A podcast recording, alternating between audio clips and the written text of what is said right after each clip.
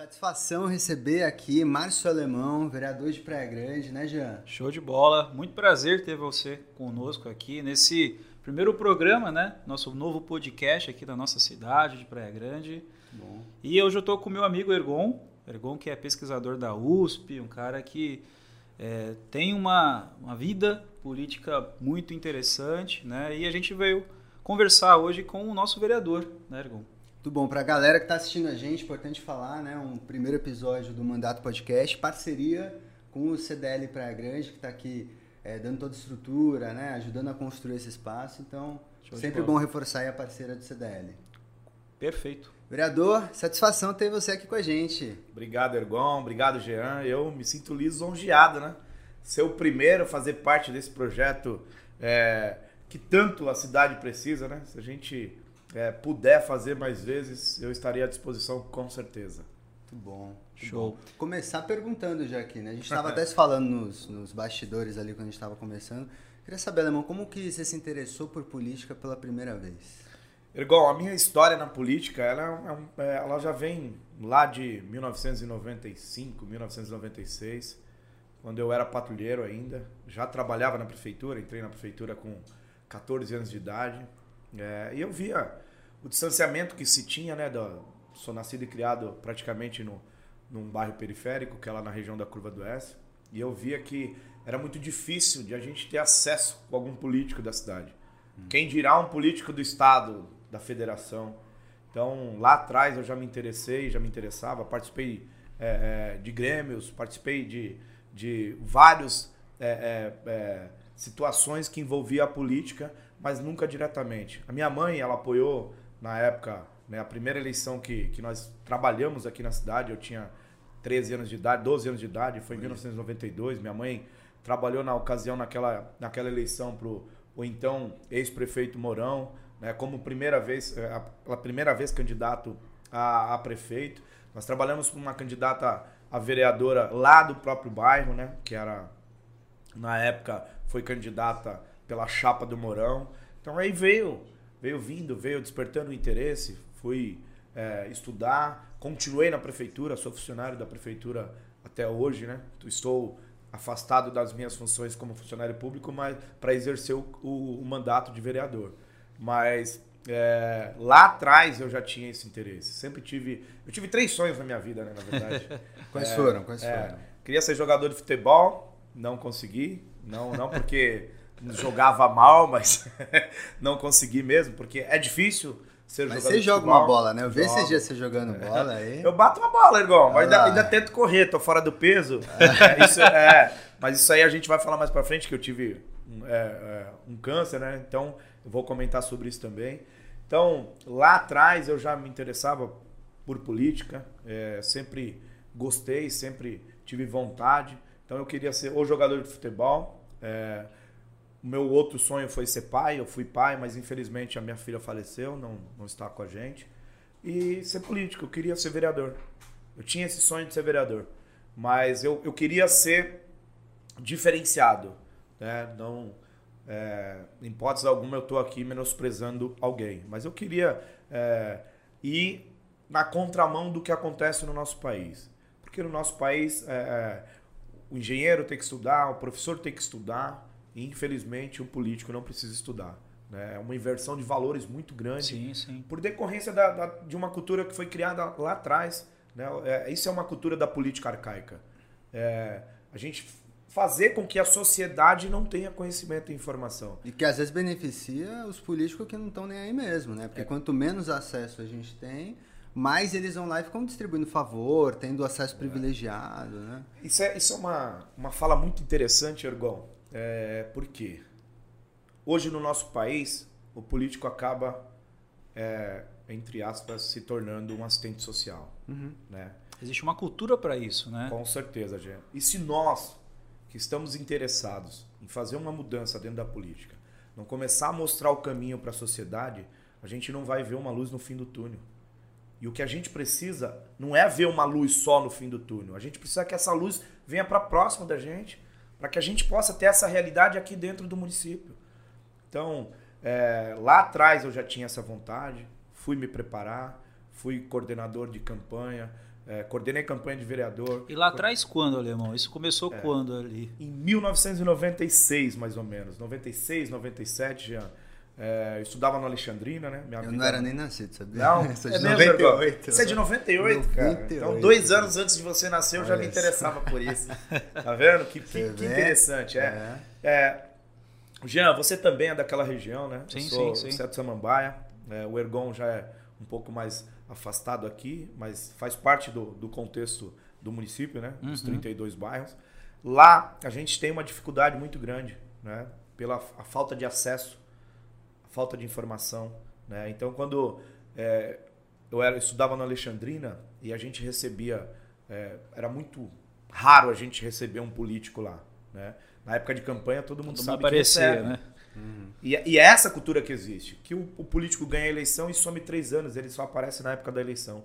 E a gente tem que mudar isso. O que a gente está fazendo hoje no nosso mandato é mudando isso. É. Você teve alguma inspiração, alguma referência? Porque a gente está cheio de exemplo ruim, mas teve algum político que você olhou, algum líder, sem ser político, alguém falou, não, esse cara aí, você igual ele, ele me inspira. Ah, eu tenho uma, uma, uma admiração é, grande pelo ex-prefeito Roberto Pereira Mourão, né, que é fez a transformação urbanística da cidade.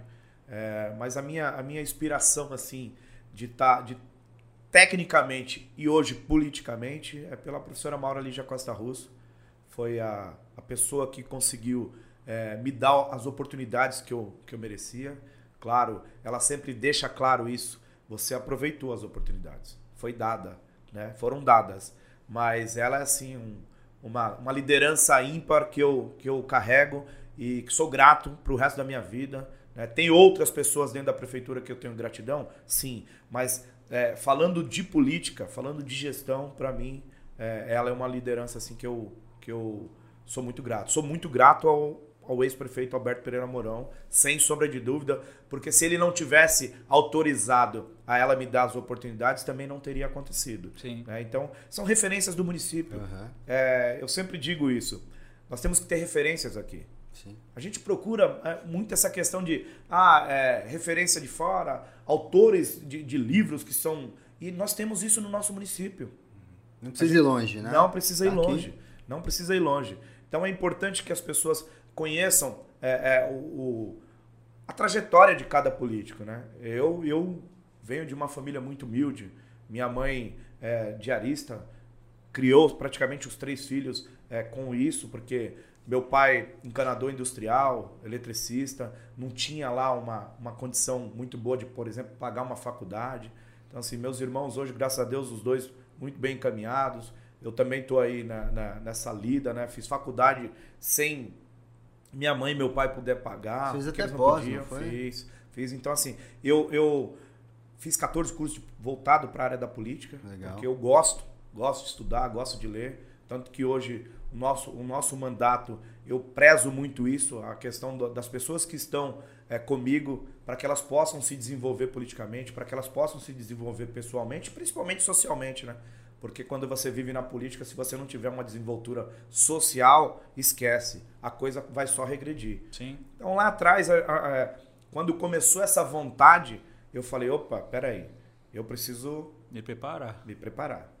Né? E, e como eu disse, era uma, uma questão até de, de conselhos que eu recebia das pessoas que estavam em volta é, quando eu trabalhei na, na, na SEDUC, de que eu precisava me preparar. Você foi chefe de gabinete da Maura Lígia, né? Foi. Quando foi. ela era secretária de educação, não, né? Quando ela era vice-prefeita. Vice-prefeita. Me diz uma coisa, como que é a rotina de um gabinete de uma vice-prefeita? O que, que você faz assim, no dia a dia? Então, a, a rotina da a professora Maura Lígia, na época, quando ela assumiu o primeiro mandato, ela ficou com a incumbência de, de fazer articulação com todos os secretários, né? Uhum. Então ela que dominava essa parte administrativa. A é parte muita política, gente, é né? Muito gente. secretário. É, são 20 secretários, né? A, a, a, essa parte administrativa ficou por conta da, da professora Maura Lígia. E eu ficava ali assessorando. Então, quando tinha alguns projetos novos, eu, eu, eu ia atrás, é, tentava é, entender como é que funcionava o mecanismo de cada secretaria. Por isso uhum. que hoje, graças a Deus, eu tenho uma, é, é uma entrada é, muito boa em todas as secretarias. É, e aí ela, ela fazia esse desenvolvimento, a aproximação, a humanização das secretarias. E ela, por sinal, ela faz isso muito bem, cara. Essa articulação política. Ela é sensacional. Uma referência, assim. né? Secretária de Educação, né? Uhum. Ela conseguiu, é, nos mandatos que passaram dentro da, da educação, é, revolucionar a educação do município, né? De uma forma que a gente é, acaba sendo exemplo para outros municípios. E nesse período todo, o que, que você mais gostou de fazer? Se um negócio que você fez e falou, nossa, isso aqui eu levo para a vida. Ó, oh, Jean, eu sou um cara que sou fissurado é, em trabalhar com relação interpessoal. Acho que a máquina não vai substituir isso. Né? Eu trabalhei na Secretaria de Educação por quase 13 anos. Lá eu desenvolvi, é, junto com outras pessoas, é, um proje dois projetos chamados Conhecendo Nossa Cidade e o projeto Praia Grande ao Vivo. O Conhecendo Nossa Cidade é um projeto que eu, eu ia dentro dos ônibus é, é, como guia de turismo, mostrando, é, mostrando para a sociedade é, o que, que, a cidade, a história do município de Praia Grande, que muita gente não conhece. Que legal. Né? Porque eu, eu tenho o hábito de falar isso para as pessoas. Vocês querem saber se o cara realmente está preparado? Pergunta para ele se ele conhece o município onde ele está atuando. Quantos bairros nós temos? Quantos habitantes? Quantas escolas municipais? Quantas escolas estaduais? Né? E esse, é, é esse tipo de, de, de, conhecimento eu passava para o munícipe. Uhum. Porque não adianta só o munícipe cobrar o político. Ele precisa criar uma identidade com a cidade e assumir a sua parcela de responsabilidade. É, porque, porque senão é fica fácil. um negócio ali, votou, valeu, eu gosto dele e fica ali, né?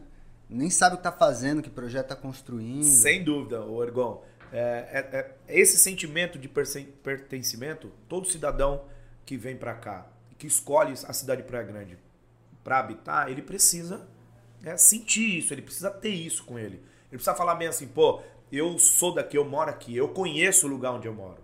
E aí ele começa a valorizar mais. Você me falou então, esses dias que Praia Grande é o quarto, me corrija se eu estiver errado, o quarto destino turístico mais visitado do Brasil, né? Do país. E a é. gente não sabe disso. A gente que está aqui na cidade não tem dimensão. A gente te falar mais, ano, né, o comerciante por vezes não sabe disso. É verdade. E não usa essa ferramenta, né, ou esse, essa vocação que a cidade tem para realmente fazer negócios, para fazer a diferença. Né? Nós somos um município é, com uma vocação enorme para o turismo, porém não somos 100% receptivos. Isso é uma briga que eu venho. É, é, é eu estou lá na Câmara buscando isso. Para que tenha é, uma qualificação profissional para o comércio, para que tenha uma qualificação profissional é, para as pessoas que trabalham no trade turístico, uhum. para que a gente faça com que o município se torne 100% receptivo. Nós somos o quarto destino mais visitado do país. Cara, não é fácil você chegar no sucesso. Ou seja, desculpa, é, não é difícil você chegar no sucesso. O difícil é mantê-lo. E para se manter, você tem que acompanhar o desenvolvimento e a estrutura. Né? Não adianta você chegar num patamar onde você é, é, é, é campeão e você não se preparar para se manter lá. Né? Então, o que eu sempre digo quando eu atuei como subsecretário de turismo é que a cidade ela precisa é, fazer com que todo todo trade turístico tenha uma qualificação na mão de obra e se prepare para a questão da receptividade. Porque você tem que receber do jeito que você queria uhum. ser recebido. E é essa, essa a, a, a, a grande é, sacada que eu tenho quando eu fui trabalhar com o setor de turismo. Você já passou, já falou de dois cargos aí que você ocupou na, na prefeitura aqui na nossa cidade. Teve mais algum cargo que você também ocupou ao longo dessa trajetória? É, eu, não, eu, eu eu entrei, fiz um concurso, né, para trabalhador lá em 1999. O meu cargo de origem, muita gente não sabe, estou é. revelando aqui, é trabalhador. Olha, né? isso é um corte, hein? É. Não, não, corta, não. Não precisa cortar, não, que eu tenho muito orgulho. É, e é o que eu digo. Todo mundo pode chegar onde quiser. Sim. Desde que tenha determinação, de que tenha é, é vontade e vá buscar esse, esse, esse desejo, é, pode chegar. Então eu sou concursado como trabalhador. Ah, pô, mas você fez faculdade, fez tudo isso e depois você não quis fazer outros concursos? Não, não quis. A, acomodação foi por minha parte, uhum. não foi por parte de ninguém. Eu tive as oportunidades que eu precisava, tá? Que foram e foi construindo é, isso, construindo. Ali, foi conhecendo as pessoas, mostrando seu trabalho. Foi, né? Foram me dando as oportunidades, né? É, é, como eu disse, eu coordenei campanhas é, do, do então ex-vice-prefeito Alberto Pereira Mourão e do nosso ex-deputado Cássio Navarro no interior, por conta do projeto que eu desenvolvi aqui, que nós fazíamos a receptividade do pessoal do interior nas escolas aqui, que era o projeto Praia Grande ao Vivo. E aí depois nas campanhas a gente ia viajar para pedir o apoio deles. Uhum. Né? Não era uma troca, era algo que pro, proporcionava é, uma semana aqui na praia para quem nunca veio na praia. Era um projeto maravilhoso, um projeto social, era um intercâmbio muito bom entre o, a, a parte é, litorânea e o interior do estado de São Paulo, então era um projeto maravilhoso. Que tem que continuar, inclusive. Eu, né? eu, é, mas nós tomamos um apontamento do, do Ministério Público em decorrência de que não pode, as escolas não podem servir como é, dormitórios. Puxa. Então o que poderia ser feito era tentar pegar mas as colônias férias. não podem? Então, depois eu não sei como é que ficou essa parte, Ergon, uhum. mas é, eu acho que esse projeto deveria sim voltar. É um intercâmbio maravilhoso. São culturas diferentes que nós recebíamos aqui. Aprendi muito com isso. Fui para o interior, andei em 102 cidades, é, é, fazendo a parte política da coisa. Uhum. E, e fui galgando, cara. Fui galgando. É, apareceu vários convites para que eu pudesse ser candidato a vereador. É, isso em 2000, 2004, 2008, 2000. Só que eu não aceitei porque eu não me achava preparado. E aí chegou um momento que eu tive que decidir, que foi em 2015, quando eu decidi que eu sairia candidato em 2016. É, não foi daquela vez, eu bati na trave, né? Tive Quantos votos você teve? 1475. É você muito, precisava de né? quantos para entrar? Ó, na verdade, naquela eleição, se eu não me engano, o último do partido entrou com 1.700, 1.800, um negócio assim. Muito pouco. É. Eu fui no Chapão, né? Uhum. As duas vezes que eu fui candidato, eu fui colocado à prova de fogo, é, no bom sentido, claro, né? Sim. É, a política a gente sabe que, que existe isso. Eu, pelo fato de estar ocupando o cargo é, é comissionado da gestão, né? Da gestão. Foi na, na, chapa da gestão. Foi na chapa onde a gestão me indicou, uhum. mas eu, eu via que eu tinha capacidade, é, coloquei isso para o pessoal da minha equipe. A princípio, no primeiro momento lá em 2016, as pessoas falaram: você é louco, você vai no Chapão. Cara, lá no Chapão é, é, só leão, só leão. Não tem problema. Eu falava: não tem problema. Um dia eu vou virar leão também. A gente pode virar leão. Por que não? os leões, hein? E viramos. É. E aí eu fiz um trabalho de quatro anos é, dentro da Secretaria de Cultura e Turismo, lá na Sectur, como subsecretário, onde eu pude uhum. é, é, dar algumas ideias na época de a sexta é, feira musical ser itinerante, feira de artesanato itinerante. Nós conseguimos fazer é, é, participar do, da elaboração do plano diretor de turismo da cidade. Então, assim, a gente desenvolveu um trabalho muito legal lá. Fora os trabalhos sociais que eu, que eu faço, né? Eu tenho um projeto chamado Natal Encantado, onde a gente começou distribuindo cerca de 150 brinquedos e agora a gente distribui cerca de 3 mil brinquedos. Uau. Um trabalho top, um Isso trabalho social. Curva do S. Só na região da Curva do S. E tem uma associação parceira? Como que funciona? Não, associação parceiras a gente não tem. O que a gente tem são parceiros que abraçam é, o projeto, né? Uhum. Eu, eu, como é que funciona? O Tadeu do nosso bar é um grande parceiro uhum. nosso desse projeto, né? A gente começou com seis pessoas, hoje a gente tem 40 pessoas distribuindo esse, esse, esses brinquedos lá. E o ano passado nós conseguimos uma coisa incrível que foi trazer o pessoal dos carros antigos para participar. Então nós levamos carros antigos para lá, tínhamos, tínhamos cerca de 4 a 5 Papais Noéis. Foi um, um evento assim. É, e qual é o diferencial, Jean? É, pra, eu, é, só terminar de contar que é assim, ó, a gente faz uma feijoada, né? É, a gente vende uma, uma feijoada e uma porcentagem dessa feijoada é, é destinado para que a gente possa comprar os brinquedos para distribuir para as crianças. A gente tem a prestação de contas lá, a gente tem as uhum. notas. É um projeto social, ninguém faz é, para ganhar dinheiro. Isso não é um projeto para ganhar pelo dinheiro. Pelo contrário, você movimenta a economia Sem e dúvida. ainda tem uma causa social por Desde trás. quando você faz? Nós, nós, esse, é o, esse vai ser o quinto ano. Nossa. É o quinto ano. Olha só. E assim, ó, o que é legal, todo mundo se envolve. Eu tenho muitos empresários que se envolvem. É, eu tenho é, o Tadeu lá, que é um empresário, um empresário que, que disponibiliza a casa, que dá uma porcentagem. Eu tenho o pessoal da Onix, né, extintores lá. Nós temos o, o pessoal da FISC, do Fabrício. Tem a, é, já dá para juntar um é. parceiro é, aqui que o cara é. A CDL, tem muita gente da CDL. Tá lá Na época o Jarrão, também, o Jarrão uhum. indicou tá pessoas para que pudesse. Porque qual é a participação que a gente pede? É a compra, a compra da, da feijoada para destinar uma parte para para que a gente possa é, realizar esse, esse evento. Qual é o diferencial? Ah, Márcio, Natal Encantado todo mundo faz, distribuir, é, fazer é, Dia das Crianças todo mundo faz. Nós fazemos na noite de Natal. Uau. É, é na noite de Natal. A gente se priva de estar com a família em um determinado período para que a gente possa ir lá. Porque o que é o Natal? É o encanto de chegar o Papai Noel na casa das pessoas. Então, quando a gente chega na noite de Natal para entregar um brinquedo para uma criança que estava esperando receber um brinquedo e não recebeu, opa, as pessoas falam, é diferenciado. Sim, é. sim, sim. E nós tivemos vários é, momentos assim de, de alegria e de tristeza. Lá nós, tínhamos, nós tivemos é, pessoas que estavam esperando o Papai Noel chegar e não chegava. Crianças é, sem roupa à noite, na noite de Natal e a gente chegar lá e, e fazer um trabalho diferenciado.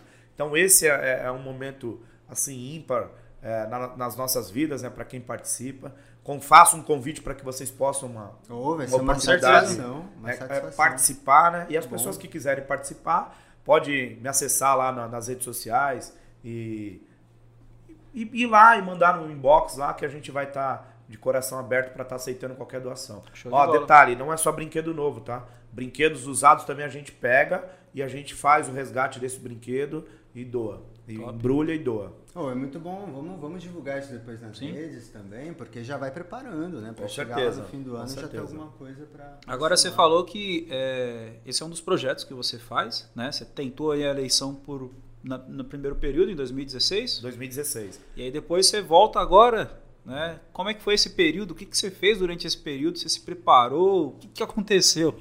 Ó, Jean, deixa eu falar uma coisa para vocês, Jean Ergon. A pior eleição que se tem para disputar é da vereança. É muito difícil. Disputar uma eleição para vereador, tá? É, onde nós tivemos um momento de pandemia, onde nós tivemos um momento que nós tínhamos é, 518 candidatos. E você vir candidato num chapão, onde só tinha leão, como eu disse, e você ganha a eleição com 2.124 votos, eu só tenho a enaltecer que o trabalho da nossa equipe foi muito bem feito. O Márcio Alemão sozinho não faz nada.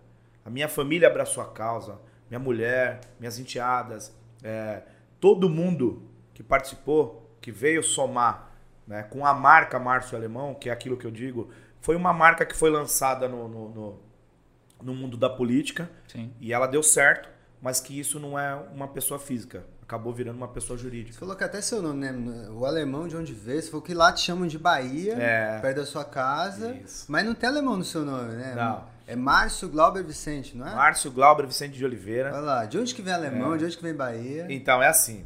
É, o apelido de Bahia, porque se você for lá na região da Curva do Oeste, hoje já, já, já falam muito do Márcio Alemão mas ninguém me conhecia. Tanto que na primeira eleição de 2016, eu perdi muito voto por conta disso. Hum. As pessoas falam, mas quem é o Márcio Alemão? Ah, é o Bahia. Esse apelido vem de, de, de recém-nascido, né? O meu tio, meu tio Chumbinho, de Cubatão, ele... Minha mãe saindo do hospital, ele levanta assim a manta e fala, deixa eu ver a cara desse Bahia. e aí eu não gostava. Na, na, na, quando eu fui me desenvolvendo a minha família brincava muito, eu tacava pedra, eu corria, xingava. E apelido só pega quando você não gosta. É, porque aí fala pra te zoar mesmo. Tem né? jeito. E aí ficou naquela, né? Sai como Márcio Bahia, sai como Márcio Alemão, sai como Márcio Glauber. E aí a gente ficou meio indeciso. E a, a, a equipe, na época, né, decidiu que seria algo muito forte sair como Márcio Alemão. Uhum. Né? Mesmo sabendo que a gente ia ter os prejuízos que a gente teve de perder voto Sim. por conta disso. Mas que depois isso foi recompensado na eleição de 2020. Então, eu, eu tenho muito orgulho de ter é, tido a, as equipes que eu tive, né? E tenho muito orgulho da minha equipe, muito orgulho de ter é, minha família ter abraçado esse projeto, porque se a tua família não abraçar, esquece. Não adianta você sair candidato, teu irmão apoiar outra pessoa, teu primo apoiar outra pessoa. Nem, até desanima, né, você vê. Mas, mas isso fala aí. isso aí, como que foi na eleição, assim, o dia a dia? Como que é você ou, chegar... Ou melhor, antes da eleição, isso que eu acho que é o interessante, né? O que, como é que foi essa preparação para 2020 você decidir voltar como candidato? Quando começou? É, é assim, ó, quando você vai disputar uma eleição, você nunca vai disputar para perder. Isso é natural, né? Você não, você, você não vai com a cabeça assim, ó, eu vou perder. O cara que for disputar uma eleição e falar que vai para perder, por mais que ele, ele, ele, pode, ele pode saber que ele não tem a chance. Mas ele não vai com, com o pensamento de que vai perder. Tem que acreditar. É. Nós acreditamos em 2016. Era muito difícil, sabíamos disso. Deixei isso muito claro para a equipe que era muito difícil de da gente ganhar eleição naquelas condições, né? Sem ter um trabalho consolidado no município, é, entre aspas, né? Porque eu trabalhava muito nos bastidores, eu não tinha uma, uhum. um trabalho de frente para que eu pudesse ser candidato. Não era uma é, figura pública, né? É, uhum. é, E aí a gente, depois eu, eu sou é, é, nomeado como subsecretário de turismo, né? Por decorrência é, de estar tá ligado à, à vice-prefeita e o prefeito autorizar. Então foi uma coisa muito legal, onde eu pude trabalhar dentro da minha área. E eu, eu linkei uma coisa na outra. Eu comecei a trabalhar na secretaria na minha formação, né? E, e, e fazendo é, é, essa. Eu tenho muita facilidade de fazer amizade, eu tenho esse, é, é, essa facilidade de conversar com as pessoas e acabo me tornando carismático por conta disso, né? Eu sei, a gente estava se falando duas, três vezes e a gente já estava tomando uma breja. É verdade, verdade. A gente, a gente tomou... Eu te conheci na, na, na, na vitória da Raquel, né? Na verdade. comemoração da vitória. Depois a gente é, falou mais uma vez ou outra. Depois eu fiquei com com vontade de te conhecer pelo que, te fal que falavam de você, e aí a gente acabou saindo para tomar cerveja é. e, e, pude contar um pouco da minha história pro Ergon antes de estar tá participando desse programa, tá vendo que legal? E então aí, cara, dois, aí eu vim fazendo esse trabalho de formiguinha. Porque o trabalho da. da é, para você disputar uma eleição, você não pode é, querer trabalhar no ano da eleição. Esquece. Isso Esse é, é, um erro que muita gente comete, é. né? Isso é uma utopia de você achar que você vai trabalhar no ano da eleição e você vai ganhar a eleição. Tá? Pode ficar tranquilo que eu tenho convicção do que eu estou falando. É muito difícil. Acontece? Acontece. Não vamos tirar os méritos de, de pessoas que, que faz isso. Mas, cara, isso é. É, é, é aleatório. É aleatório. Se você não tem um trabalho é, é, bom, se você não desenvolve um trabalho onde você possa mostrar que você está apto, né, que você tem condições de representar a sociedade dentro do poder legislativo, esquece. E aí a gente foi fazendo, fui fazendo curso, atrás de curso, cursos online. Entrava, é, aparecia lá para mim, um, um, ah, tá, tá tendo um curso de 8 horas. Ia lá, fazia o curso. Fiz um curso de, acho que se eu não me engano, de 23, 22, 23 horas de oratória. Curso básico. Uhum, é, para que eu se puder, preparando. É, porque assim, é, é legal você ganhar a eleição por ter conhecimento? É legal. É legal você ganhar a eleição por você, pelas pessoas acreditarem que você é uma liderança nata, nato, é. Mas também é legal as pessoas olharem você subir no púlpito da, da Câmara, lá na tribuna, e as pessoas falarem, pô, que legal esse cara. Ele é, sabe o que está falando. Ele né? sabe o que ele está falando. Porque vive a, aquilo, vive estudou aquilo, construiu oratória, aquilo. A forma de se colocar. E eu tenho é, outros políticos que eu, que eu vejo isso. Uhum. E, né, meu? É, a gente sabe que é, nesse mundo, né, existe um. que até falei outro dia na, na, na, Câmara, é lei de. não é de. Nada se cria, nada se copia, se copia, tudo se transforma. Uhum. Nada isso, se cria, tudo se transforma. É isso aí, a lei é da aí. física, né? É, porque o que. Meu, o que, que é legal disso? Quando você pega referências de outras pessoas que você se identifica, para você poder aplicar dentro das ideias que você tem. E eu tenho referências dentro do município. Eu não vou citar nomes para que não. Uhum. não sei, eu, eu, como eu disse, eu tenho referência da, da professora Maura Lígia, da Angelita, que foi uma, uma pessoa que lá atrás é, é, é, me, também me orientou muito. Paulinho, que hoje trabalha é, no, no, Palácio das Artes, na parte de som. Cada setor que eu passei, a Andréa Nega, Daniel, o Thiago, são referências que eu tive em cada lugar que eu passei dentro do setor público. Uhum. E eu pude absorver essas referências. Então, eu levo isso comigo. Pô, aquela pessoa é, falava desse jeito, ela falava para mim que eu tinha que ser assim. Então, eu, eu sei escutar isso. Feedback, eu abro esse né? campo de diálogo para que a gente possa é, é, ter algo melhor. Então, quando você fala bem assim, ah, Márcio, o, a trajetória, como é que foi? A minha trajetória, ela foi na decorrência de me colocar no lugar das outras pessoas que queriam, que apostavam que eu podia ser um representante deles lá dentro. Deixa eu te fazer uma pergunta mais propositiva. Você fala aí, concorda, a gente precisa de político mais preparado, né, mais dedicado, mas como que a gente faz isso na sociedade que a gente vive hoje? Como que a gente faz as pessoas se prepararem para fazer política? A gente faz. É, é, vamos inverter as coisas. Nosso país tem inversão de valores, né? Como eu disse, cada um tem que ter a tua responsabilidade. Acabamos de aprovar um projeto agora recentemente, né, que é o Parlamento Jovem, que tem uma, uma participação importantíssima da nossa equipe toda, mas é, o Isaac tem peça fundamental disso, você conhece muito bem.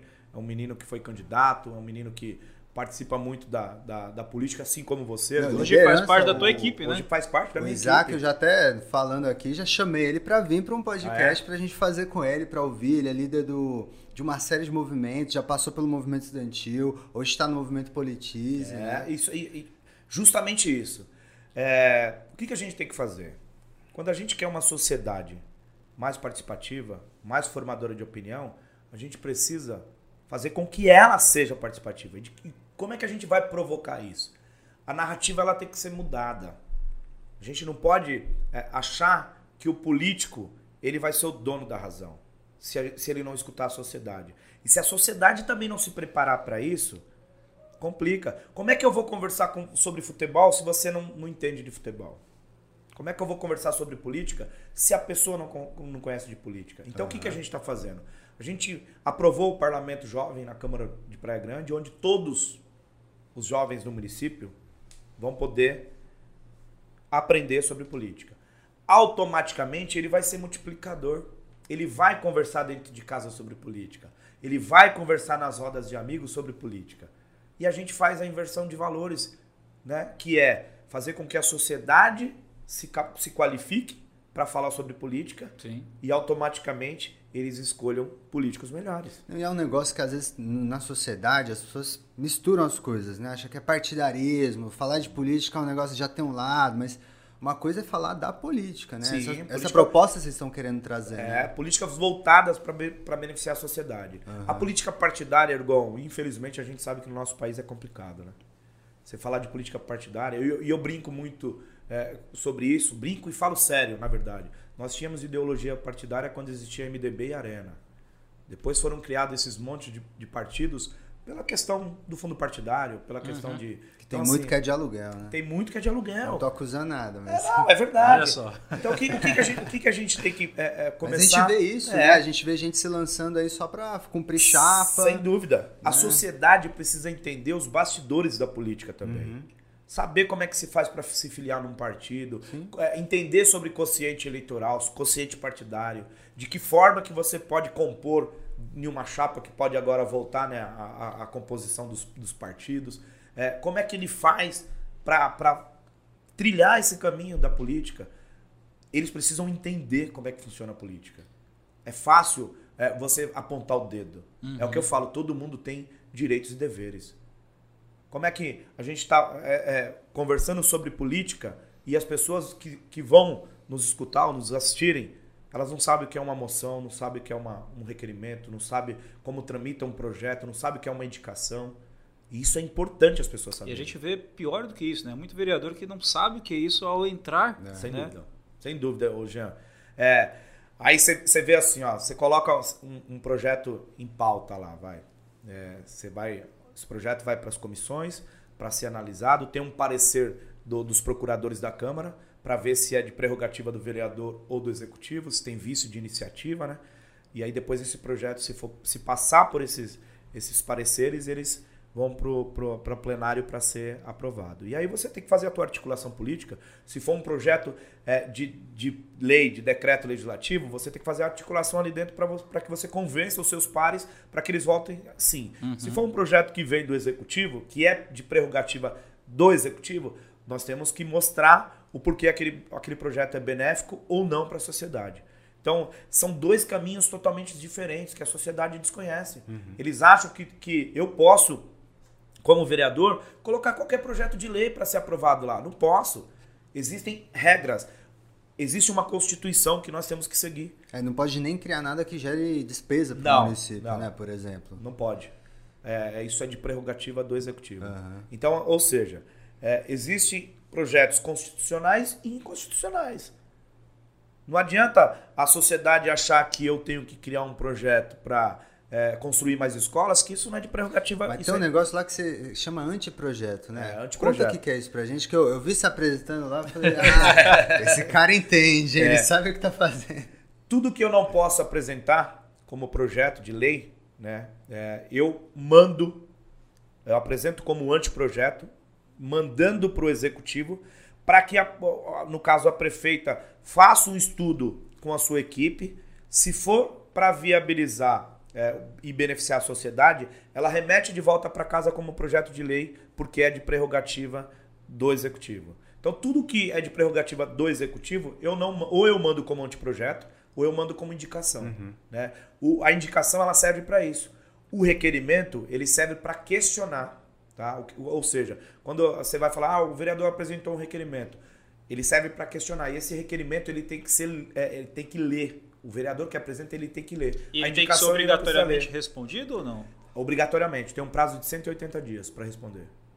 Né? E, e assim, é, a indicação você não tem que ler, uhum. mas você tem uma resposta, um retorno, né? Às vezes sim, às vezes não. Se não for, se, se, ela, se o executivo não quiser responder a indicação, não tem problema. Agora, o requerimento é obrigação. É, é, é tá na Constituição, tem que tem que tá, tem que ter. Na, desculpa, na, na nossa Constituição. A lei orgânica, a lei orgânica né? é a nossa Constituição municipal. Então está na nossa lei orgânica. Na nossa lei orgânica está lá que tem o executivo tem 180 até 180 dias.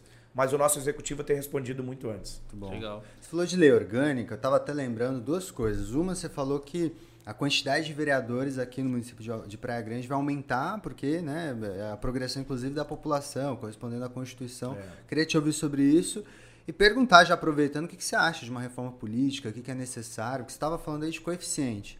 A gente já viu aqui na cidade pessoa que fez 3 mil votos não entrar, mas às vezes a gente vê um de mil votos que entra, Sim. então o que, que, você acha disso? Como funciona? É. Aproveitar para falar aqui para o nosso público. A, a, questão da nossa lei orgânica, essa, esse aumento de vereador é, é, automaticamente, é, uma, é um projeto de lei do vereador Serginho, uhum. né, que vai no máximo até 23 vereadores, não aumenta mais que isso.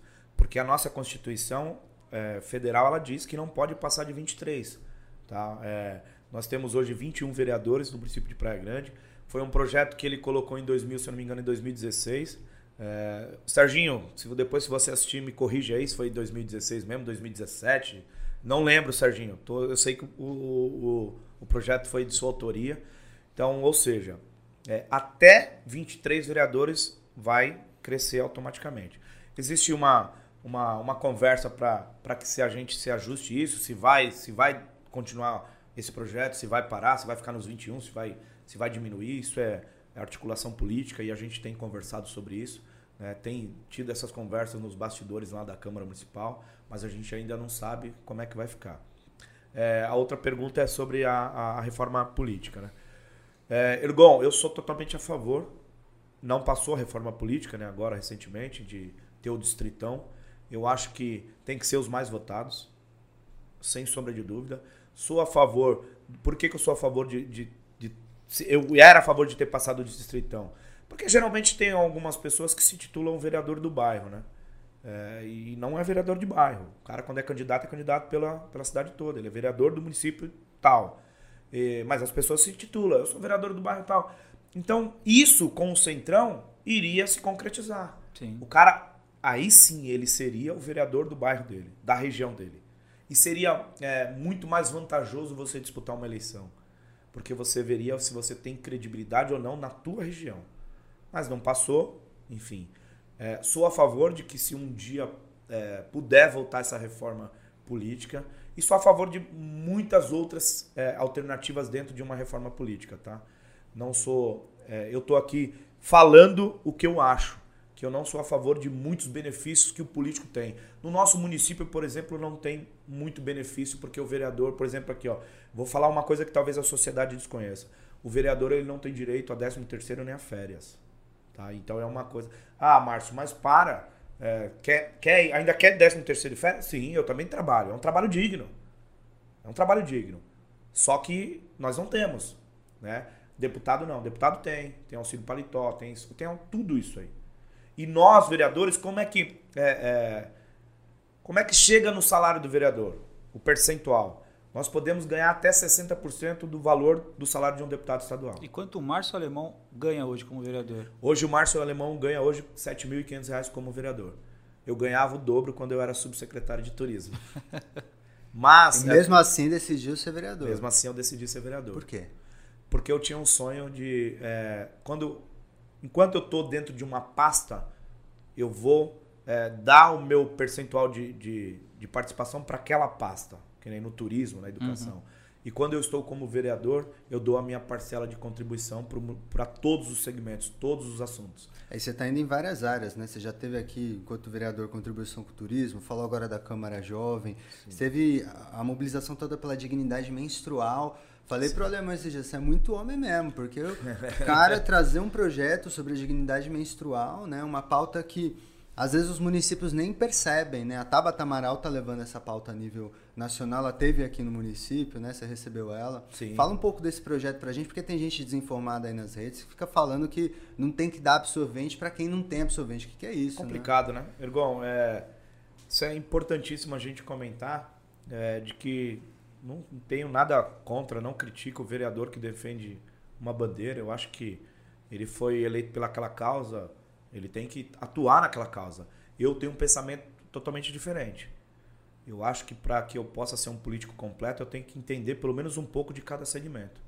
Porque quando eu sentar com um professor para conversar, eu vou debater sobre educação. Quando eu sentar com um médico auxiliar, um atendente, um auxiliar de limpeza da área da saúde, eu vou, eu vou conseguir pelo menos dialogar com ele. Então eu atuo sim em todos os segmentos. É, eu tenho atuado bastante nessa parte do turismo. Né? A, a, da educação agora vai voltar às aulas, voltando, a, tendo a retomada da, das aulas. Eu vou estar tá, é, é, atuando também. Tem alguns projetos que eu quero pedir para que o executivo resgate. É, semana da Educação ser uma semana completa de, de conhecimento é, e informação, de formação continuada, é, a questão da, da, Semana do Educador de Apoio. Educador de apoio são aqueles profissionais que trabalham nas escolas que não são professores, uhum. são é, a nomenclatura deles é, são como educadores de apoio. Então tenho é, esse trabalho para apresentar, tenho um trabalho para apresentar sobre a, a, retomada do Infopai, que era informática para os pais né, nas escolas. Eu acho que isso é importantíssimo. Tem algumas coisas da educação que eu vou estar tá apresentando. Né? Não vou abrir tudo aqui, que senão acaba, acabam plagiando isso, né? Então, sabem. É, tenho é, feito alguns trabalhos é, com, com, essa nova é, equipe que a gente está tá montando em relação a, a, esses novos trabalhos da dignidade menstrual. Quando chegou esse, esse projeto para mim, eu achei sensacional. A princípio, eu também fiquei meio assim, porque como é que um homem vai apresentar isso? Pô, mas aí depois você vai se preparar, você vai estudar, e eu sou um cara que gosto de ler sobre o assunto, né? Antes de. Eu, eu aceito qualquer tipo de ideia, inclusive vocês aí que estiverem nos escutando e nos assistindo, é, quiserem trazer ideias para o gabinete do vereador Márcio Alemão, fiquem à vontade. Eu estou lá como uma manobra de, uma manobra de, de articulação para que eu possa levar projetos para beneficiar vocês. Então tragam, tá? Não tenho problema nenhum, não tenho vaidade quanto a isso. E aí, quando veio essa questão do projeto da dignidade menstrual, é, foi um tabu conversar sobre isso, mas aí, dialogando lá com a, com a nossa assessoria, a gente viu que era possível apresentar, que era possível defender isso, porque já que se distribui camisinhas, por que, que não distribuir o é, é saúde pública, né? É questão de saúde. E na minha concepção, Ergon, hoje eu acho que deveria ser item da cesta básica. Faz sentido. Sim, total. Faz sentido. Total. Né? Se, se você parar para pensar, é, as mulheres ou as pessoas que menstruam, né? Porque não é só a mulher que menstrua, é, elas têm um problema é, é a ser resolvido muito urgente. Você pega hoje as pessoas em situação de rua. O que, que elas usam? Pano, papel, é, miolo de pão, a ponto de pegar uma, uma infecção e a óbito. Ou seja, isso é questão de saúde pública. Como é que eu não vou me preocupar com isso? A gente tem que parar com esse negócio de ser machista. De que assuntos relacionados à mulher eu não posso discutir com a sociedade. Assuntos relacionados a homem, mulher não pode discutir com a sociedade. Pelo contrário, nós somos representantes da sociedade. E onde é que a gente tem que discutir isso? Dentro da casa de leis. É nosso dever, né?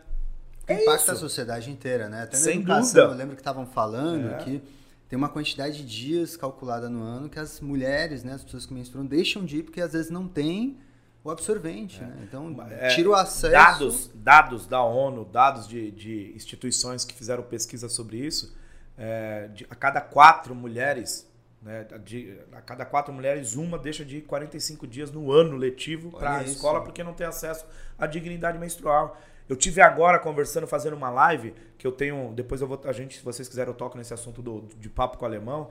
Conversamos com, a, com as, as girl ups do, da, da, é, da Baixada de Praia Grande, a Isa, a Giovana, né, que foram pessoas que é, abraçaram junto com a gente esse projeto. Hoje elas, elas fazem é, é essa caminhada para que a Baixada Santista toda possa é, distribuir esse, esses absorventes. Já não... fica o chamado para os outros vereadores, para as outras cidades aqui se mobilizarem nisso Sim. também, né, vereador? Tem, tem muito, muitos vereadores se mobilizando, Ergon. A Aldri Cleis em Santos, o vereador Alessandro em Cubatão, o Palmieri em São Vicente. Então nós temos é, vereadores aí, e, eu, e aí eu já chamo também aos outros municípios para que possam, porque assim, o que, que eu penso, Ergon e, e Jean? É, não adianta só o município de Praia Grande se desenvolver. Uhum. Aí a gente vai assumir uma responsabilidade e vai criar colapso aqui. A gente, ó, vamos lá. A gente tira pelo, pelos equipamentos que nós temos hoje. A estrutura que Praia Grande tem hoje. 30 USAFAs, nós temos UPA Samambaia, UPA Quetude, Hospital Irmanduce, Nefrologia, SEMAS, é, um centro de reabilitação. Praia Grande hoje tem uma estrutura maravilhosa. Vou te falar só de uma área. Né? Se quiser, eu falo da educação com 77 escolas municipais, 25 escolas estaduais, fora as particulares. É, e aí, se, se os outros municípios vizinhos não acompanham o crescimento de Praia Grande, ou seja. Desequilibra, né? E o que, que você quer? Você quer uma vida boa. As pessoas vão começar a migrar para cá como migram para cá. Sim. E a gente está num ecossistema, né? Tá no ecossistema. Então, é, o que, que saiu recente um, um, indicativo de que Praia Grande é a cidade que mais cresceu em números absolutos no último ano inteiro, né? No último ano inteiro. Cerca de é, 9 mil pessoas, se eu não me engano. Por aí. Era um número, era o maior é um da número, Baixada era, inteira. Era o maior da Baixada inteira. aí você fala bem assim, porque Praia Grande é bonita? Sim, concordo. Também. Porque Mas Praia Grande é... Só que o que, que acontece? É o que eu falo para as pessoas, não estou aqui me justificando porque eu cobro lá na Câmara a questão da gestão da SPDM, a questão da gestão da saúde, a questão eu cobro, isso eu cobro. É, mas a Praia Grande está assumindo a responsabilidade de outros municípios vizinhos que não estão evoluindo igual a Praia Grande. Então, eu torço muito pelos municípios vizinhos para que possa evoluir igual a cidade de Praia Grande. Né? A gente não está aqui disputando nada de, de. Ah, Praia Grande é o quarto destino mais visitado do país. Eu queria que a, que a Baixada Santista fosse o primeiro destino mais visitado do país. Sim. Porque se você parar para pensar, entra no site, entre na internet. Nós não temos um pacote turístico para a Baixada Santista. E o que, que falta para a gente se ver enquanto região metropolitana? Você sabe, esses dias eu estava conversando com esse prefeito, com o Mourão, ele tem trazido muito essa discussão, né? Ele fala que a gente até tem lá no papel que é a região metropolitana da Baixada Santista, não sei quantas décadas. É, de fato. Mas a gente não vê uma integração real, assim. O transporte no limite, a gente tem os ônibus ali que circulam, né? Paga uma taxa. Paga uma taxa, né? Aí a saúde, é. a gente tem essa questão da média complexidade com Praia Grande, mas que você tem que ver a, a, a... Então, como que a gente consegue integrar a Baixada Santista com um projeto comum mesmo? Acabando com a vaidade. Se cada município é, desistir de vender só o seu produto, a gente vai começar a caminhar. Os municípios precisam interagir, trabalhar em sinergia. Você não consegue é, fazer algo que seja regional se a própria região não, não, não, não conversa regionalmente. Nós estamos há mais acho que mais de 10 anos para aprovar um selo metropolitano, que é essa questão do ônibus de turismo entrar nos municípios vizinhos. Você pega, nós temos um valor aqui para a entrada de ônibus de turismo. Nós temos um outro valor em Santos, nós temos um outro valor em Mongaguá. Gente, acabem sentido. com isso. Há 10 anos não aprova isso. Acabem com isso. Nós precisamos da articulação dos deputados também para que isso evolua. Então, ó, já fica aqui a dica, você que é candidato a deputado estadual, deputada federal, que vai vir para cá para o nosso município para pedir voto, você está mais que no seu dever de fazer isso. Mas que vocês é, progridam com isso. Que vocês ajudem a Baixada Santista evoluir nessa, nessa questão. Nós temos é, é, aqui é, muitas coisas boas para evoluir economicamente, politicamente. Nós temos espaço geográfico, coisa que outras regiões do nosso país não têm. Sim. Nós temos aqui na Baixada Santista uma coisa que é riquíssima, né? que é os, os produtos turísticos. Nossa, mas a gente precisa discutir isso regionalmente. É o que eu falo, não adianta. Ó, você quer ver uma coisa? É, quando eu estava lá na, na, na, Subsecretaria de Turismo, eu até conversei com o pessoal do, do, do Convention Bureau. Nós temos, por exemplo, assim, um artesanato. O artesanato é identidade local. Sim. Não é identidade local do município de Praia Grande. O artesanato é, é regional. Ele é um produto regional. Se a gente fizesse uma feira de artesanato grande, interagindo com todos os municípios, nós teríamos um calendário onde, quando a gente vai, por exemplo, para Aracaju, lá tem a passarela do, do, caranguejo, onde tem todo mundo uhum. interage junto lá. Nós temos a, a, a feira é, de, de, de, bordado que é lá em, em, em. Eu esqueci o nome do município, mas que os outros municípios participam se não participa diretamente na feira, participam na, com a questão da hospedagem. Salvador, que você tem toda uma rota turística, turística. das ilhas que Sim. são, de, até o Recôncavo Baiano. Mas não se trabalha isso aqui, Ergon. Não se faz isso. Ou seja, é, a gente tem que parar com, esse, com essa questão partidária. Acabar com essa questão partidária. Porque o, o, fulano daqui não fala com o fulano de Santos, não fala com o fulano de, de Mongaguá. E aí quem sofre com isso é a população. Sim. Quem sofre com isso é a sociedade. E se a gente tivesse uma rota, tá? já pensando aqui, se a gente tivesse uma rota, uma rota, porque a gente tem falado muito assim de rotas internacionais, né? Tem, Sim. Se a gente tivesse uma rota internacional que identificasse a Baixada Santista nesse sentido, se a gente pensasse algo que articulasse a partir de uma mobilização internacional, você acha Seria que... maravilhoso. Se tivesse alguém para intervir e tirar essa questão de discussão partidária.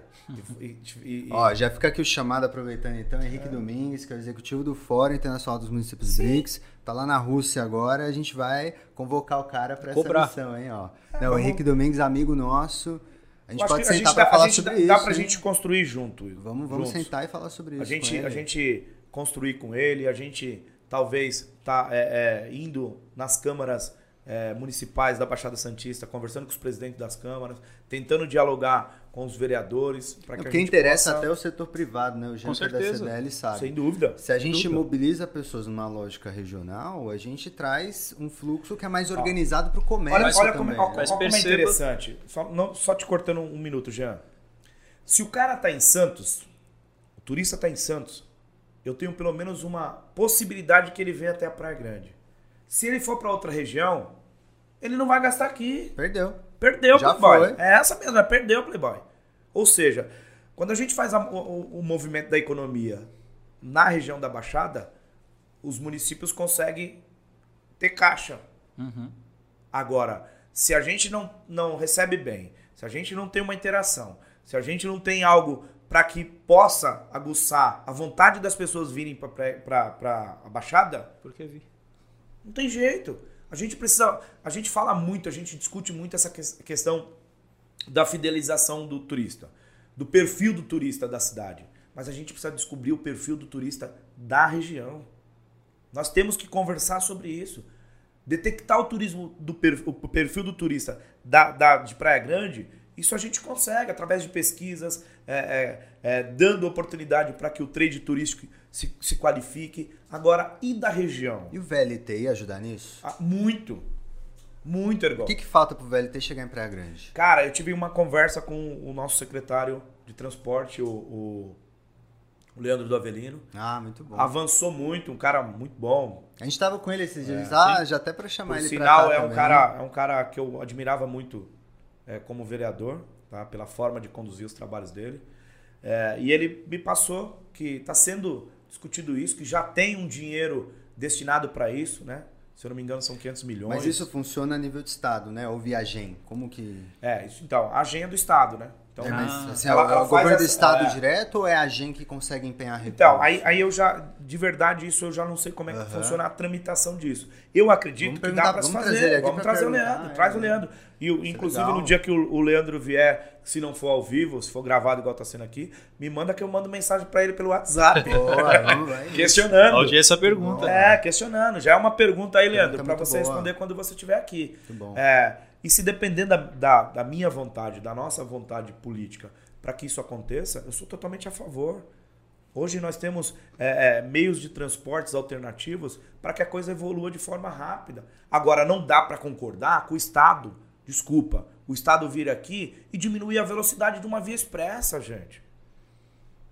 Porra, é uma via que corta o município de ponta a ponta e, e, e via expressa, o significado já diz tudo. Por que, que diminuíram? É uma via de acesso rápido.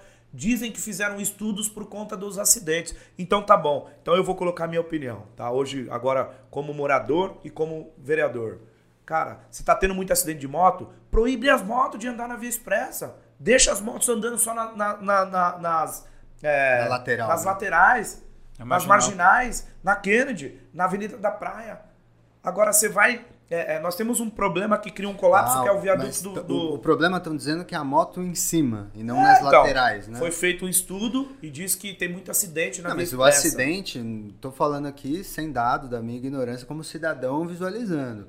O acidente, eu imagino que ele acontece mais na lateral com moto, eu, eu suponho. Não, pelo contrário, na Ah, via é? expressa. Olha só. Na via expressa. Mas Ó, as pessoas, por atravessarem, você diz o acidente com a moto ou das pessoas atravessando? Não. Não, A moto, acidente de motoqueiro, moto, você- né? Motoqueiro. É porque aconteceu, infelizmente. Motoqueiro não, motociclista. Essa redução de velocidade, então eu estou associando, associando errado. Aconteceu logo em seguida do trágico falecimento lá do, do- do- de uma é, conhecida nossa aqui de Praia Grande, né? Lá perto do shopping, sofreu um acidente e aconteceu na mesma época. Eu acabei, acho que as pessoas acabaram associando. É, não, com foram- isso foi, foi uma, de, Então uma, o problema uma é o sucessão acidente, de, de acontecimentos. É o né? acidente com moto que acontece em cima, né? Na, na Ó, mas vamos, vamos, vamos analisar uma coisa, Ergon.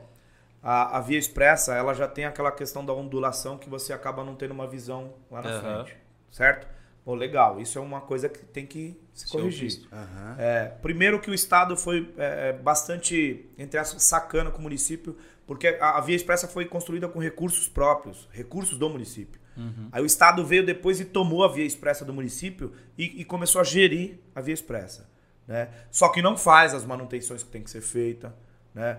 É, nós temos um problema lá do, do viaduto da Curva do S, que agora, a partir do dia 20, agora, vai ter um estudo lá é, de, uma, de um, uma, um paliativo em cima daquilo. é, um- da- de lá, do sentido Samambaia para cá, vai ser uma, uma faixa menor. E, e daqui para lá, sentido é, Boqueirão, é, Mongaguá, são duas faixas de rolagens, tirando a- a- o acostamento para que possa fluir o trânsito. Porque é um absurdo.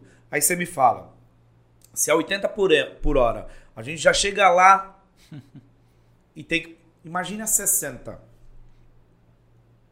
Eu acho que esse estudo aí, que Tá foi furado. feito pelo, pelo DR, desculpa, mas tá furado. Entendi. É, então, assim, é, nós estamos cobrando. é, foi um- uma E essa coisa duplicação da faixa já vem sendo cobrado há anos, né? Esse Sim. problema já vem se estendendo e vem ficando cada vez mais grave. que. Foi promessa de campanha, né, Jean? Promessa de campanha do, do, do então governador João Dória. Né? E a gente está cobrando isso. É, eu sou do PSDB, mas eu não posso fechar os olhos por uma coisa que foi prometida, gente. Aham. Não dá pra gente. É o que eu falo. Questões partidárias, eu respeito, vou respeitar sempre. Sou do PSDB, eu tenho que defender o PSDB. Mas quando o PSDB tá certo. Quando o PSDB é, não tá cumprindo com o que foi é, prometido, a minha função como representante do povo é o quê? É cobrar. Questionar, É questionar. É cobrar. Então, é, é, existem, existem essas questões que eu acho que a nossa função, né, as funções que são pré-estabelecidas pro vereador, é de estar atuando nesse sentido. Sim. E eu vou estar atuando para beneficiar a sociedade, sem sombra de dúvida. Agora, Alemão, nosso podcast se chama Mandato, né? E tenho certeza que tem alguns vereadores, pessoas, né? Figuras públicas nos acompanhando. E a gente sempre ouve, né, que um vereador, um deputado, um político é refém do seu próprio discurso durante a eleição. Qual que foi o seu discurso e qual que foi a sua narrativa que você construiu durante a eleição para se eleger? É, a narrativa que eu, que eu construí lá, que eu venho falando lá de 2016 para cá, é a mesma e vou continuar com ela até o final. O meu discurso ele não vai mudar. É levar conhecimento e informação para que a sociedade possa usufruir dos benefícios que são disponibilizados para ela, os benefícios públicos, mas desde que a sociedade tenha conhecimento e informação dos seus direitos e seus deveres, para que ele não possa apontar o dedo de forma equivocada. E minha, as minhas funções predestinadas para o vereador, eu tenho que cumprir ela é, com, com exatidão. Eu tenho que cumprir ela para beneficiar a sociedade. A partir do momento que você é, é, descumpre essas, essas funções, você está partindo para o lado do assisten- assistencialismo social. Então a gente precisa começar a, a criar uma narrativa de campanha, porque assim, né? é, tem gente que é, cria um, um slogan de campanha né, e depois foge totalmente desse âmbito, do, do, do que foi se falado. Claro, é, no período do pleito eleitoral, tá ali para você colocar as suas ideias. Mas isso não significa que você vai cumprir 100% daquilo. Mas você não pode desvirtuar daquilo, né? Você não pode chegar lá na campanha e falar que você vai comer é, cará na, no seu mandato e você pegar depois querer comer pão de coco, né? Uhum. É complicado. Você né? vai ser cobrado por isso. É né? cobrado. Nós temos que ser cobrados. E a população está cobrando, estão te procurando? Como que está sendo? Ó, oh, Irgão, eu tenho me sentido assim muito bem é, é, questionado, né? E eu tenho feito o trabalho que tem que se fazer. Então, assim, eu estou sendo questionado, eu estou sendo cobrado, é, mas eu estou sendo bastante elogiado. A gente sabe que a gente vai ser criticado sempre, mas é muito difícil de você é, escutar elogios para um político, né? principalmente é, na vereança, porque a gente tem aquela, aquele estigma de que vereador não faz nada, de que vereador ganha eleição, fica é, três anos some do mapa, né? E eu tenho procurado fazer ir na contramão disso tudo. Não, e tem esse estigma, né? Que o vereador vai chegar tarde na Câmara, que sai cedo. Que... Como que é o seu dia, né? Eu cobro muito a minha equipe disso. Que hora você chega lá? É. Como que é a sua rotina? Que você fica é assim, na rua? Como que é. é? De segunda, eu faço a parte da manhã para resolver problemas da sociedade, né? E algumas visitas que marcarem, que a minha equipe marcar. À tarde nós temos a reunião das comissões às 15 horas. Eu venho para a reunião das comissões. Hoje foi o único dia que eu não consegui, né? Uhum. Porque eu tive, tinha uma reunião com a prefeita e a comissão dos agentes administrativos, onde a, a gente foi conversar sobre o plano de carreira para os agentes administrativos. É, e aí depois desse horário eu volto para a rua, né? Faço minha, minhas visitas, vou fazer a minha parte de fiscalização, né? De terça-feira nós temos a sessão, né? Que começa às 14 horas mas a partir das 8 e meia da manhã eu já estou na rua. Né? Eu tenho uma equipe que, que me cobra muito isso. Né? Eu tenho hoje é, uma, uma, as pessoas que me cobram e que fazem a minha agenda lá para que eu esteja atuando no decorrer do, de, desse período, né? que é o período. Eu sou um funcionário, cara, eu sou um funcionário público. Eu sou um funcionário do povo. Então o que, que eu tenho que fazer? Fazer pelo povo. Uhum. De quarta-feira eu faço atendimento na Câmara, né? Então todo, todo mundo que quer conversar com o Marcelo Alemão, que não quer que eu vá na casa, quer conhecer o gabinete, toda quarta-feira eu tô lá, né? Quinta, sexta, sábado, domingo, rua. Procurando quais são as demandas da sociedade para que a gente possa buscar soluções. Sábado e domingo também? Sábado e domingo também. Eu tô com um problema em casa por conta disso. Qual que é o horário para a família? Lá, Cris. Então. Cris. É. Minha mãe cobra muito isso, minha, minha mulher cobra isso, né? E eu falo para eles que assim, eu tô dando uma diminuída. Uhum. Confesso para vocês que eu tenho Estou é, começando a diminuir nos finais de semana, mas é que está no meu sangue já. Quem me conhece sabe disso. Está no meu sangue. Eu sempre fiz isso. É ligado eu só, não tinha, eu só não tinha o um mandato, cara. Só não tinha caneta. E hoje, hoje, é, com o mandato na mão, eu consigo fazer isso. E não é hora de eu me esconder. Sim. E é o que eu falo para minha família. Sacrifícios temporários e resultados permanentes, né? Não tem problema. É. E outra coisa, tá? É, Todo lugar que eu vou, eu tento mostrar cami os caminhos para as pessoas e falo para elas: vai estudar, vai se aperfeiçoar, vai entender sobre política. Quem não gosta de política vai ser governado por quem gosta. É, eu já dizia Platão, hein? Isso aí. Então, ou a gente começa a mudar esse conceito de participação dentro do processo político democrático, ou a gente vai ficar criando uma sociedade totalmente é, fora do contexto.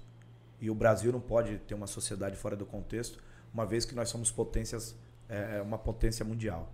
Né? Talvez se a gente tivesse feito o dever de casa lá atrás, lá atrás, hoje a gente seria a, a maior potência mundial dentro do processo político. Porque aqui tudo se copia do Brasil. Uhum. Se você parar para pensar, tudo se copia do Brasil. O SUS é o sistema único de saúde no papel melhor do mundo. Aqui, é infelizmente, ele não é feito do jeito que tem que ser feito. Nós temos algumas coisas que, no papel, dentro da nossa é, nacionalidade, é exemplo. Mas que na, na, na, no desenrolar da coisa não é. E mesmo com todos esses problemas que a gente viu, né? Se não fosse o SUS, imagina como que seria o combate à Covid nesse país. Você pega o Ergon pode falar. O Ergon é internacional, né? É, ah. pesquisador da USP. Ah, ele pode falar sobre isso. Eu acho que quantos países nós temos, Ergon, que é, dá saúde de graça para a população? Pouquíssimo. Pouquíssimo. Estados Unidos você paga, Dinamarca na Europa paga, inteira, toda maioria, paga. Você paga. Você paga. Só que assim, ó, nós tínhamos condições, nós temos condições de fazer isso. Sim. Não, e além do mais, a gente tem um sistema universal aqui, por isso. exemplo. É. A gente tem países aqui na América Latina, Bolívia, por exemplo, que é gratuito, mas não é universal. Aqui até um turista, se vier alguém é de outro país, ele é atendido é universal. e tem acesso à saúde gratuita e de e qualidade. É, e caracteriza crime se a gente não atender. É. Uhum. Então você vê. Aí a gente tem uma população que ela é desinformada, que ela não é participativa. Isso é culpa, para mim eu coloco 50%, 50% do político, 50% da sociedade. E aí a gente tem uma política de imposição, de voto de cabresto, de segurar o cara porque não vou ensinar o Ergon, porque senão ele não vai votar mais em mim. Vai tomar já, meu espaço. Eu já né? penso diferente. Eu acho que tem que ser um ciclo. Né? Ninguém está ali para sempre. Nós não somos daqui. Nós somos de passagem. Sim. Por que, que as pessoas acham que são? Não são. Vocês estão. É isso que tem que ter essa consciência. Essa consciência que tem que. É, é, é, a gente tem que estar tá fixado dentro do cérebro das pessoas. Eu acredito que esse trabalho que você faz com a juventude é o que vai despertar né? Sim, essa sim. próxima geração para essa consciência. Já é assim, ó. Eu tenho é, tentado me policiar em, em relação a isso é, e fazer esse trabalho de uma forma bem equilibrada, porque a juventude é importantíssima. Quem não lembra dos caras pintadas, impeachment do Collor, juventude tem uma participação dentro do cenário político é, importantíssima. Mas a gente não pode esquecer que nós temos pessoas é, mais velhas, né? Uhum. na média idade, na, na melhor idade, que também passaram por esse processo e a gente não pode deixar de conduzir também nossos trabalhos ligado a essas pessoas. Então eu tento mesclar isso, né? Inclusive quando eu era lá da, da subsecretaria de, de turismo, eu falava da gente fazer uma retomada de um projeto onde a gente pudesse é, juntar as gerações, né? É, na, minha, na minha época, eu tenho 40, 40 anos de idade, 41 anos de idade, é, nós fazíamos nossos brinquedos. Perna de pau, andar em cima das latas, era a amarelinha, era o esconde-esconde, é, é, braço de ferro, puxa, como que é? Puxa corda. É, hoje, hoje, uhum. vem tudo pronto. e aí a gente tem o conflito de gerações. Por quê? Hoje, para você pegar uma pessoa com 50, 60 anos para mexer é, com, a, com a, a, a, informatização, né? É complicado. Sim. Mas as crianças não sabem, os adolescentes de hoje não sabem como é prazeroso brincar na nossa época. Você jogou, pô, é, eu estava conversando hoje com o subsecretário da Cidadania, o Tico, Claudino Pacheco, da gente fazer um campeonato de futebol é, gol caixote. Olha que legal. As pessoas não sabem o que é gol caixote. Essa pergunta para pergunta para molecada de hoje em dia. O que é um gol caixote? O que é brincar de, de manamula? O que é resgatar algumas coisas? Claro, é, a gente sabe que as legislações elas vão mudando, né? A gente, é, você não pode fazer algumas coisas porque vai caracterizar crime, vai caracterizar tortura com a criança e adolescente. A gente sabe disso. Mas, meu, a gente tem que fazer as junções. Tem que fazer. Uma sociedade, ela tem que caminhar é, onde o mais velho ensina para o mais novo e o mais novo ensina para o mais velho. É uma troca. Se a gente não fizer isso, cara, não tem sociedade que caminhe. Isso é uma concepção, não sei. É uma, é uma integração é, geracional então, que precisa eu não sei, feita, Eu não sei a né? opinião de vocês, mas não, eu vejo eu acho também lado. que tem que ser feito. Porque senão a gente fica falando sozinho, né? A gente não consegue entender perspectivas diferentes. Isso a Sim. nível de geração é, é uma miopia, né, que a gente percebe e vê Exatamente. isso hoje, né? É, mas é cria cria-se um uma como é que eu, eu, li esses dias um termo muito legal. É, quando você tem esquecimento, como que é o nome? É, amnésia. Cria uma amnésia social. Porque o nosso cérebro é igual ao nosso corpo. Se você não ativar ele, se você não ativar diariamente de ler. por velocidade, por repetição. É. E a né? gente vai ficando numa bolha também. Vai, né? vai ficando numa bolha, Irgão. Essa é a palavra. O que, que você acha dessa polarização que a gente está vivendo, falando em bolha? Ah, Ergon, é, é, difícil de falar sobre isso, que é, o que está se vivendo é, é justamente isso. Que é muita desinformação, é, é, muito extremismo, né? Eu também. acho é, muito, como que se diz, é, eu acho que é, é, feito muita apologia, cara. É apologia por questões individuais e partidárias. Né? As pessoas acabam é, não respeitando a opinião do outro. Uhum. Né? Eu, eu sou contra muita coisa, como quem me conhece sabe, eu não vou né, ficar aqui expondo algumas situações. É, eu sou a favor é, de dialogar, tem que se dialogar. Né?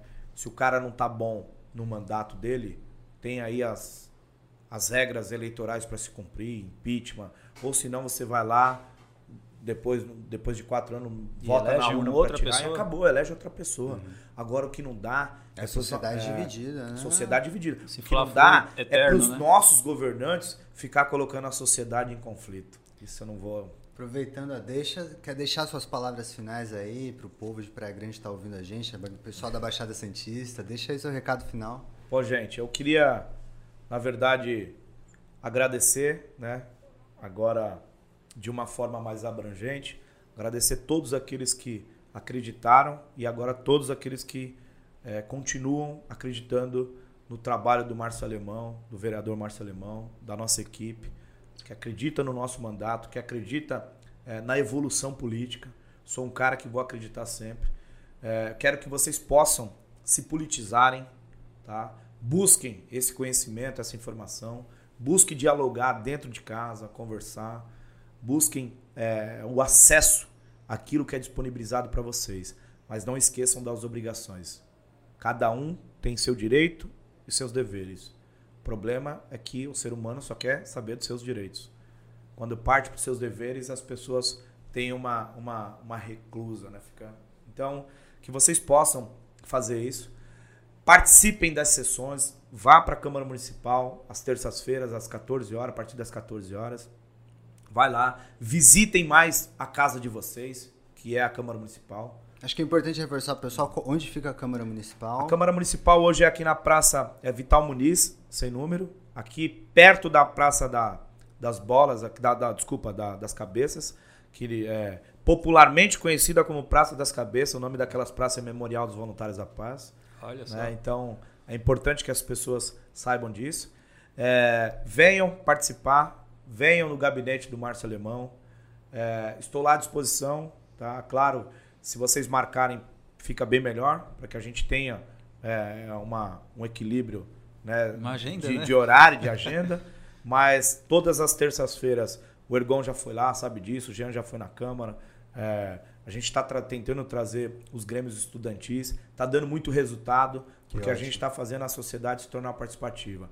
E eu quero casa cheia, porque o jogador, quando é bom, tem que jogar com o estádio cheio. O jogador que joga com o estádio vazio, ele treme na base, né? para que a gente possa unir esforços e continuar é, fazendo com que a Praia Grande é, evolua, com que o munícipe tenha o respaldo que ele espera da contribuição que ele dá na, pagando os seus impostos. É para isso que a gente está lá. E orgulho de dizer que é, mora na Praia Grande. Eu né? tenho. Ô, Jean, se tem uma coisa que eu tenho nessa, nessa, nessa minha participação dentro da política do município de Praia Grande, é orgulho dizer que eu sou praia grandense. Isso é certeza. Isso é certeza absoluta. Eu queria que as pessoas criassem uma identidade com o município de Praia Grande, igual eu tenho, igual eu faço com que outras pessoas criem. Porque a gente tem que ter o sentimento de pertencimento. A gente precisa pertencer para que a gente valorize. Se a gente não tiver esse sentimento, cara, não adianta. Não tem por que motivo a gente estar tá tentando lutar por uma melhoria. Muito bom. Com isso a gente agradece enormemente o vereador Márcio Alemão que veio aqui hoje conversar com a gente. Show. E espero que a gente fale mais vezes, hein, vereador? Vamos sim, se Deus quiser. Eu quero também agradecer vocês pelo convite, é, que me deu a honra de ser o primeiro a participar desse projeto. Me sinto lisonjeado e já disse a vocês, é, meu gabinete está de portas abertas. Estou à disposição de vocês 24 horas. É, contem comigo com esse novo projeto de vocês. Contem comigo para vocês atingirem os objetivos que, que eu possa estar tá ajudando, se tiver, claro, dentro do, do meu alcance, né? Que tem coisa que não depende só da gente. É, e parabenizá-los. Dizer que vocês estão fazendo uma coisa que há muito tempo eu tinha vontade de fazer. Né? Parabéns. Continuem nessa, nessa linha, que eu tenho certeza que eu vou escutar muito bem é, de vocês, com sucesso alcançado, com objetivo alcançado e fazendo o que é de melhor para o nosso município, para a nossa região, para o nosso estado e para o nosso país. Obrigado pelo convite, estou à disposição sempre. Nós agradecemos, né? E se você está aí nos acompanhando até agora, né? Quero fazer também um convite para você curtir o nosso canal no YouTube, as nossas redes sociais, Instagram, Facebook, né, para continuar nos incentivando e fazendo parte aí é, desse projeto. Então segue lá, Mandato Marketing, tá? E obrigado mais uma vez, Alemão. Obrigado, Ergon. Conte obrigado. com a gente. Obrigado, aí sim. Valeu, pessoal. Valeu. Valeu, pessoal. Até mais. Bom.